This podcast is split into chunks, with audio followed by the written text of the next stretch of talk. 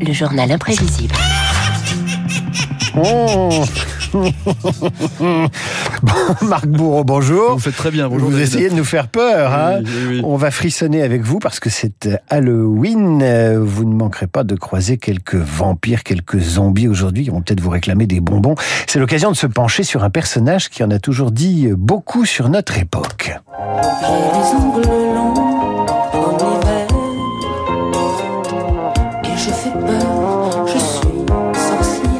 Eh oui, des ongles longs comme l'hiver, décrivait Françoise Hardy. Ajoutez à cela un chapeau pointu, un nez crochu et en gros tout ce qu'il y a de plus effrayant. Vous finirez bien par obtenir la sorcière. Et la première d'entre elles, la sorcière de Blanche-Neige et les Sept Nains. Ce n'est pas une pomme ordinaire, c'est un fruit qui exauce les vœux. Elle exauce les vœux? Oui. Un morceau et tous tes rêves les plus chers se réalisent. C'est vrai? Oui, jeune fille. Allons, fais un vœu. Et croque-moi ça. Et voilà le personnage qui a fait euh, frissonner des enfants, euh, des générations d'enfants. Ah bah moi j'avais peur. Ah, vous aviez peur, Ah bah, j'imagine moi aussi. hein. La sorcière, elle est vile, elle est sournoise, elle est méchante, David. Circé transformait bien les compagnons d'Ulysse en de vulgaires porcs dans l'Odyssée. Et chez les frères Grimm, c'est encore elle qui tendait un piège à Hansel et Gretel. T'as pas peur des sorcières? Un tout petit peu. Quoi, Qu'est-ce qu'elles font les sorcières? Elle mange les enfants. Elle mange les enfants, un personnage maléfique aussi dans le monde réel jusqu'au XXe siècle. Quand les récoltes ne sont pas bonnes, quand les bêtes sont malades, la sorcière n'est jamais loin. Et comme par hasard, c'est souvent la voisine. Les veaux, il avait quelque chose qui n'était pas normal. Les médicaments ne font rien. Et derrière l'écurie, j'ai trouvé des petites pierres. Des... Une fois, je crois que c'était comme des plumes. Cette maison, je trouve quand même, je trouve des ondes.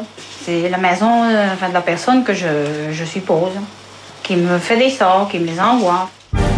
Les sorcières, une histoire de fascination, de superstition et d'inquisition dès le XIVe siècle.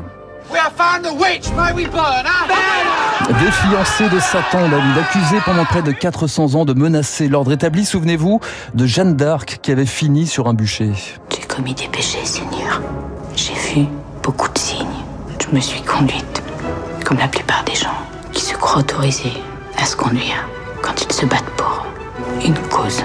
Des persécutions qui ont fait 60 000 à 100 000 morts en Occident tout de même. hein. La Des femmes, donc. Des femmes, oui, 80% de femmes. La sorcière coupable idéale en temps de crise, une victime de délation et d'atrocité, racontait l'historien Robert Muschenbled dans l'émission Apostrophe. En général, pour les affaires de sorcellerie, il n'y a pas d'aveu, mais d'autre part, il n'y a pas de preuves matérielles. Il y a d'autres façons de découvrir une sorcière, c'est de lui faire subir l'épreuve de l'eau, c'est-à-dire de l'acheter à l'eau en lui ayant lié les pieds et les mains.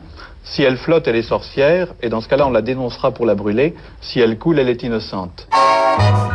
C'est pas mal comme, euh, comme euh, option. Oui, parce que quels que soient les choix, vous finissez par mourir à la fin. Quoi. voilà, tu brûles ou tu, cou- ou tu coules. Voilà, c'est ça. Et pourtant, la sorcière n'est pas celle que vous croyez. Immense tentative de réhabilitation depuis les, les années 60. Buffy contre les vampires, Charmed, Harry Potter et évidemment Ma sorcière bien-aimée. Une série où la sorcière rentre dans le rang, mais elle est priée de garder son balai. J'ai pris une grave décision.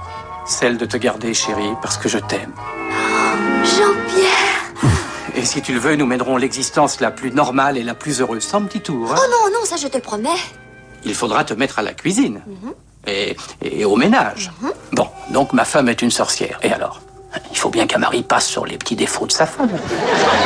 C'est ma mère ou la vôtre, une sorcière comme les autres. Mais la sorcière, c'est aussi celle qui se rebiffe, modèle d'émancipation porté notamment en France par Anne Sylvestre, par le MLF, mais aussi l'écrivaine Marguerite Duras, pour qui la sorcière est une femme comme une autre. Michelet dit que l'histoire de la sorcière commence avec euh, la femme seule. Vous savez que dans le haut Moyen Âge, les femmes étaient seules, dans des petites fermes, dans la forêt, et que le mari était en guerre, et qu'elles ont commencé à parler aux animaux, aux plantes. C'est comme ça qu'ont commencé les sorcières. Il y a toujours un peu de ça chez la femme. On se trouve euh, devant des trésors cachés. Ouais, et la sorcière, icône de la contestation aussi aux États-Unis, comme ici devant la, la tour Trump à New York, des femmes grimées en sorcières jetaient symboliquement un sort au président américain Donald Trump, comme elle l'avait fait pour Wall Street en 68, comme euh, pendant la guerre aussi du Vietnam en 71. Ainsi, devant le ministère de la Justice, il constitue M. Hoover, l'immuable directeur de la police fédérale, le fameux FBI. Les États-Unis, où le sacré n'est jamais loin. Depuis les années 60 émerge une religion baptisée Wicca, David. Des millions d'adeptes dans le monde et un précepte, les femmes ont un pouvoir surnaturel. Ça marche un peu en France, mais ça fait un tabac en Allemagne. David, voici Shisha Rainbow, des centaines de milliers d'adeptes sur TikTok, une maquilleuse allemande devenue sorcière professionnelle qui distille ses potions. Comment réaliser un filtre d'amour? Quel sort utiliser pour perdre du poids? Comment gagner de l'argent? Ou tout simplement, comment ouvrir ses chakras? Et si vous n'êtes pas convaincu par le mouvement Wicca, David, pensez à appliquer cette formule magique tirée des contes de fées. Le seul moyen de faire disparaître une sorcière, c'est d'arrêter d'y penser.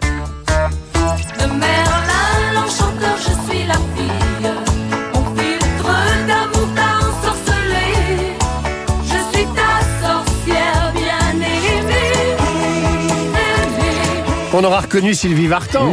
je suis ta sorcière bien-aimée et vous êtes euh, l'auteur bien-aimé du journal imprévisible, cher Marc Bourreau. Merci, on vous retrouve euh, demain et on retrouve une ensorceleuse. Tiens, à 8h15, cette ensorceleuse, c'est une conteuse. Ève Ruggieri sera l'invitée de la matinale. Je vous donne rendez-vous à 8h15. Ève Ruggieri qui se raconte dans un superbe ouvrage. Elle écrit ses mémoires. Ça s'appelle Au cas où je mourrais. Euh, elle est bien vivante, évidemment, Ève Ruggieri. Et c'est un livre assez euh, passionnant. Et elle a un chiffre euh, fétiche. Ève Ruggieri, c'est le 13. Ah, le 13. Comme le quoi, euh, en ce jour de sorcière et d'Halloween, on peut aller vers la littérature et les mémoires d'Ève Ruggieri. Tout de suite, c'est le décryptage de David Barrault.